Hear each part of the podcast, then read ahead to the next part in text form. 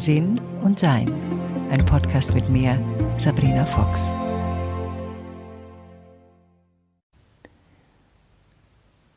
Viele Freundinnen meiner Tochter heiraten gerade und ich kenne diese jungen, tollen Frauen, viele davon seitdem sie Babys sind. Und es ist ganz interessant zu beobachten, was in diesem Eherahmen passiert. Und hier in den Staaten, da bin ich gerade, ist es so, dass die Hochzeit einen sehr, sehr großen Stellenwert hat. Also ich glaube, China oder Persien, also das ehemalige Persien, haben noch einen größeren Stellenwert, aber da muss wirklich, Indien glaube ich auch, da muss wirklich richtig ähm, was aufgefahren werden und nicht selten wird sehr viel Geld ausgegeben dafür, für diesen einen besonderen Tag. Die Zukunft der Ehe, darüber möchte ich heute gerne ja, nachdenken, ist eine Frage, wie wir Frauen auch das in Zukunft gestalten wollen. Und an der Ehe hängt ja sehr viel. Und was besonders dran hängt, sind Träume, Vorstellungen.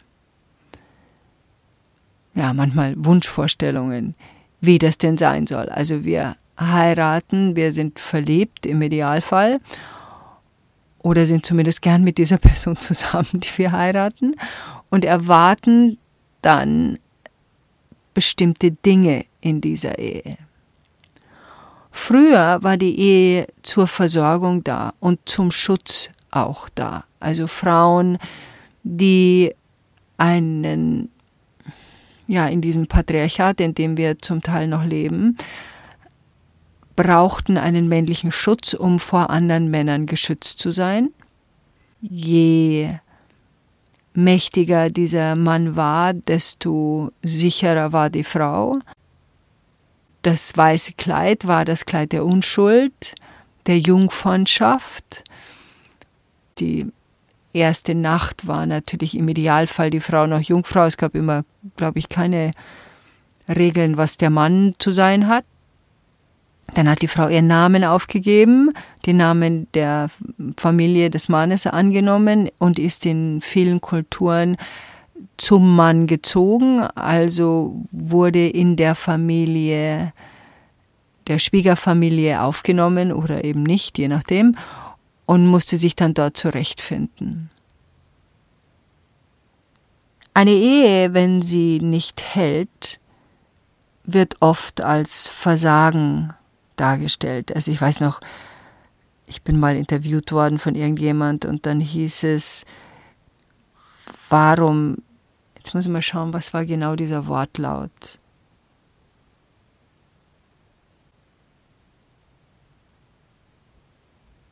Warum? Ich überlege jetzt schon eine ganze Weile, aber es fällt mir nicht mehr ein. Es ist ganz interessant, dass bestimmte Wortwahl nicht mehr in meinem Kopf ist.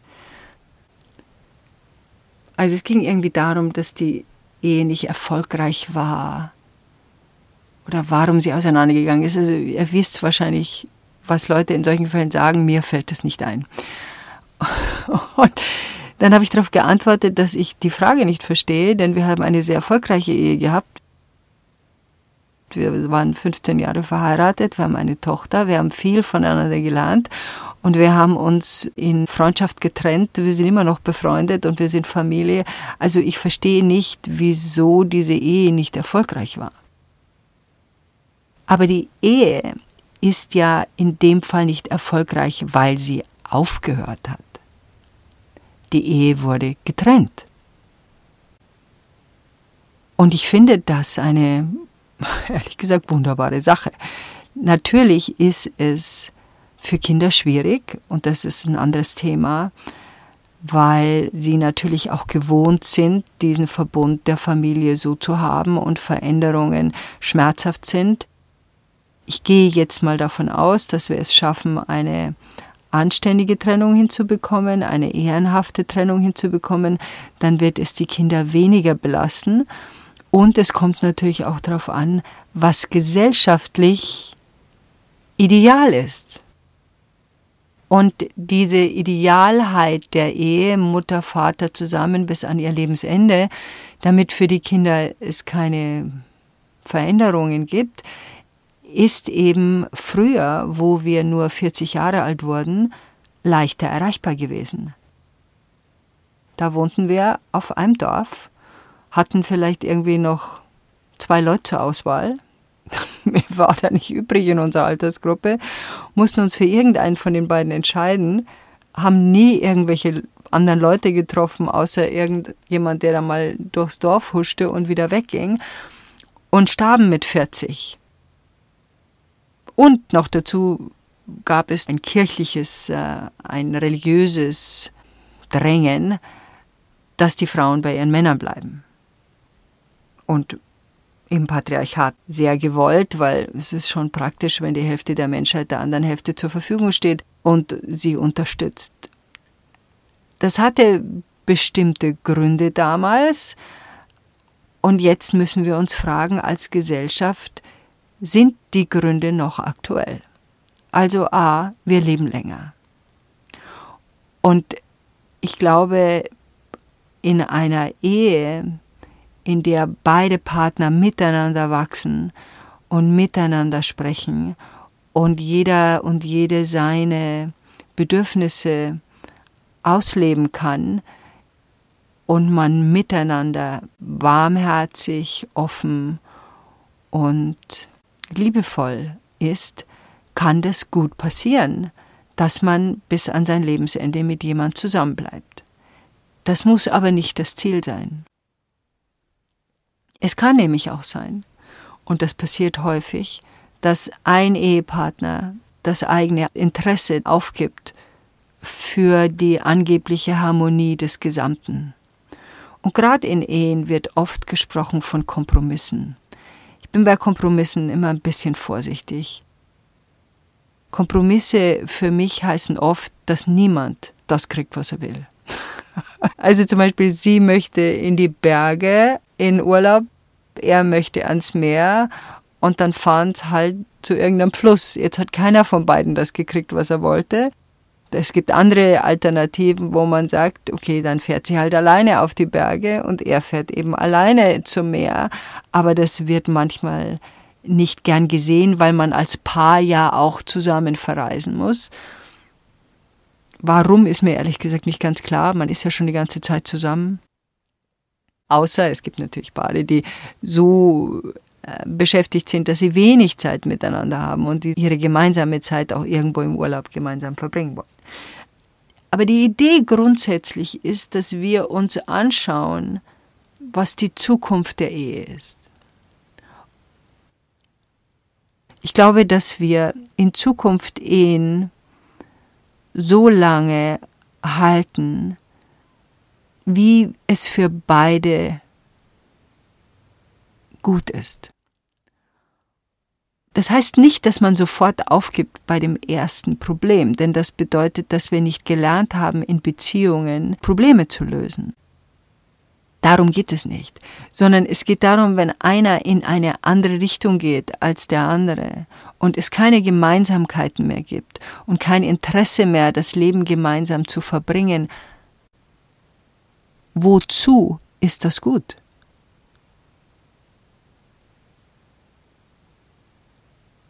Und natürlich, wenn wir uns trennen, wird es in Zukunft, glaube ich, eine andere Art der Kommunikation geben. Sprich, man hat immer wieder Gespräche darüber in einer gesunden Ehe, ob das, was wir tun und gemeinsam erleben, auch für beide gemeinsam gut ist.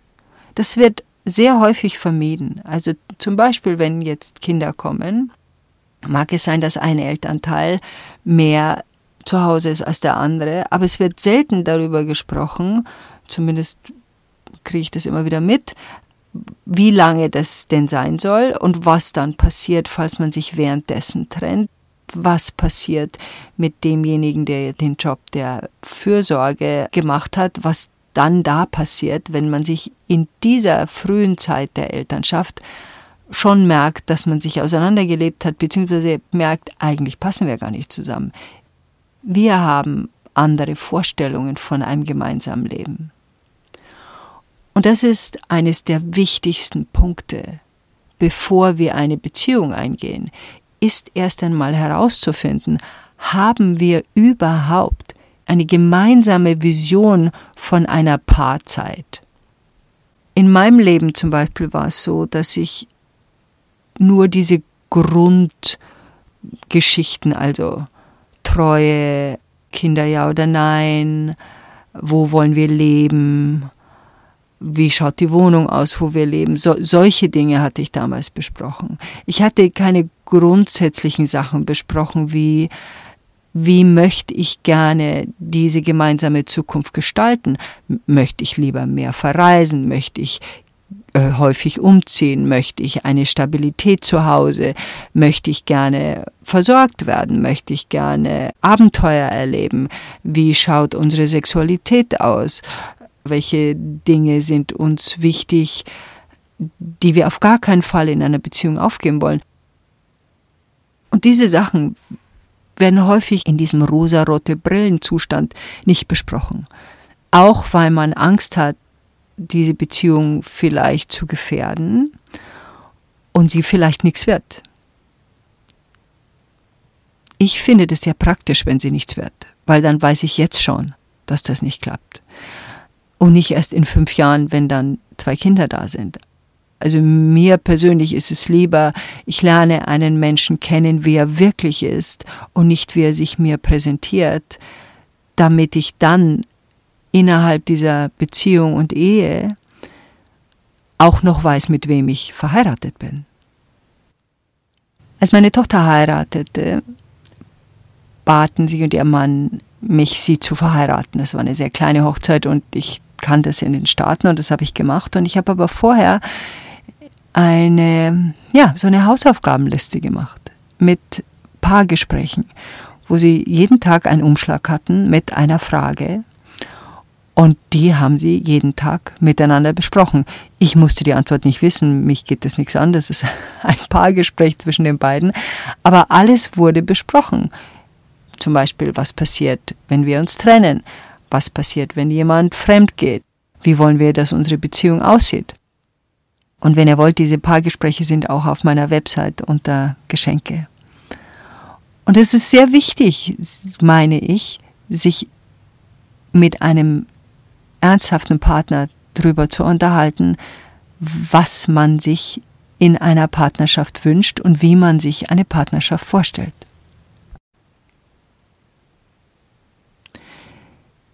Also wenn wir weiter in die Zukunft der Ehe gehen, dann glaube ich, wird es so sein, dass die Ehe für eine Weile geschlossen wird.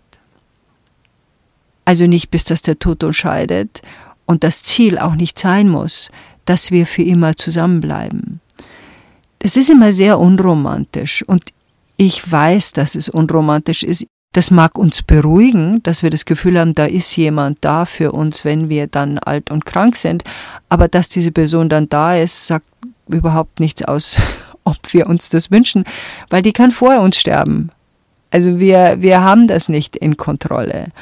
Und wir können in einer Ehe, und das passiert eben manchmal, wo Beziehungen zusammenbleiben, weil man ein gemeinsames Haus hat, weil sich jemand nicht traut, alleine zu leben, weil man besorgt ist, weil der Freundeskreis nur auf einen Ehepartner oder eine Ehepartnerin ausgerichtet ist.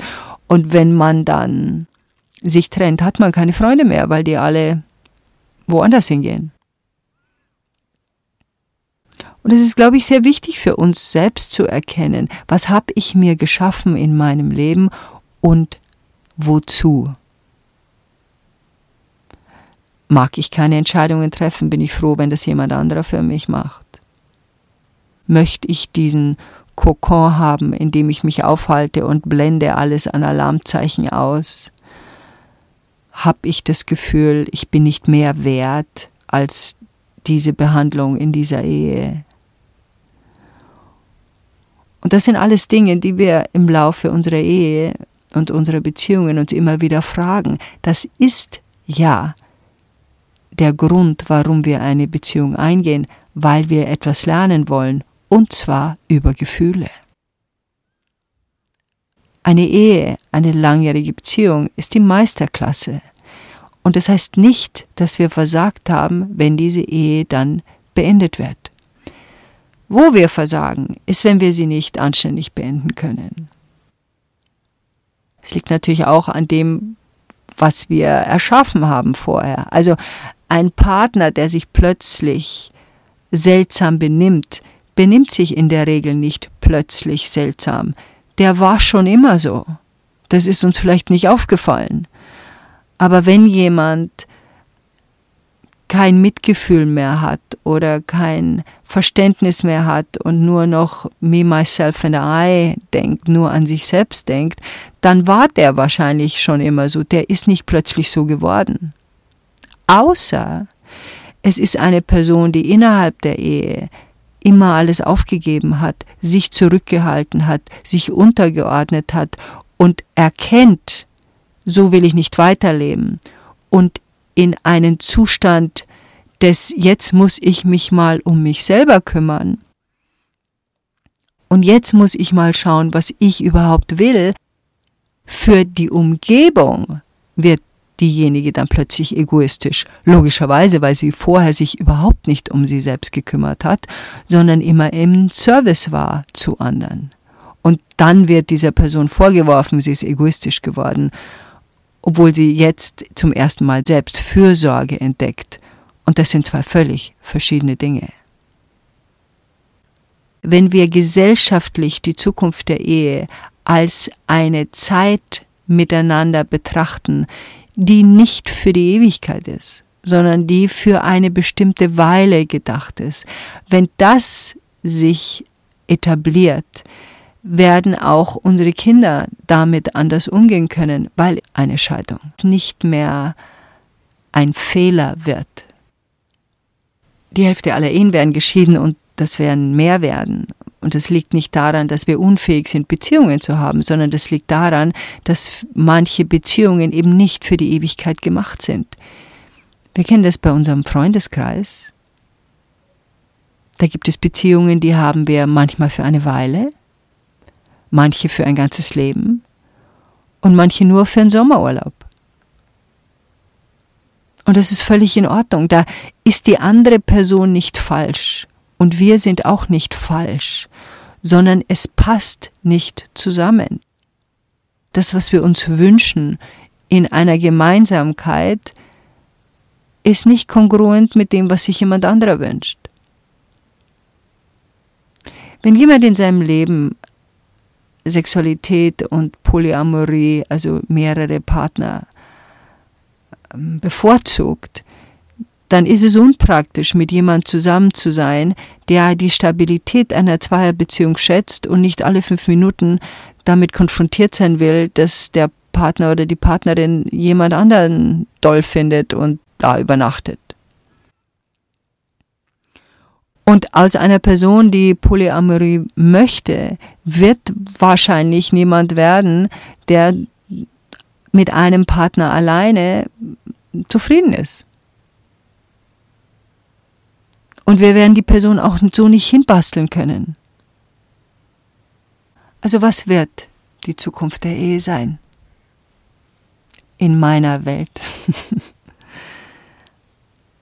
Ein waches, liebevolles, aufmerksames Zusammensein, dass wir entweder mit einer Ehezeremonie, mit bunten Kleidungen, und keinem Vater, der die Braut zum Mann bringt, sondern mit einer anderen Art von Zeremonie geschlossen wird, für die Zeit, in der wir zusammen sein wollen. Und wenn wir feststellen, dass wir unterschiedliche Wege gehen und unterschiedliche Interessen haben und unsere Entwicklung unterschiedlich ist und dass ein Zusammenleben uns beiden keine Freude mehr bringt, dann wird das besprochen und dementsprechend liebevoll und aufmerksam wieder aufgelöst. Sind wir Eltern, entsteht da natürlich noch eine besondere Aufmerksamkeit zu schauen, wie können wir eine gemeinsame Zukunft als Familie gestalten. Und das ist eines der wichtigsten Dinge, glaube ich. Wie ehrenhaft und sorgfältig wir mit den Gefühlen unserer Kinder umgehen. Die Zukunft der Ehe.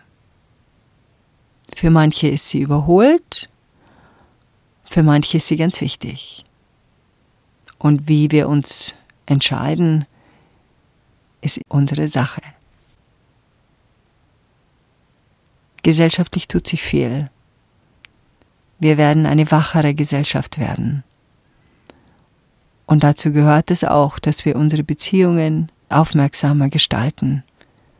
Und das wird zum Wohl aller sein.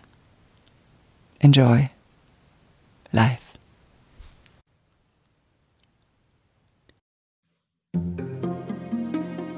Weitere Informationen über Sabrina, ihre Bücher und Online-Kurse findest du auf sabrinafox.com und sinnsucher.de.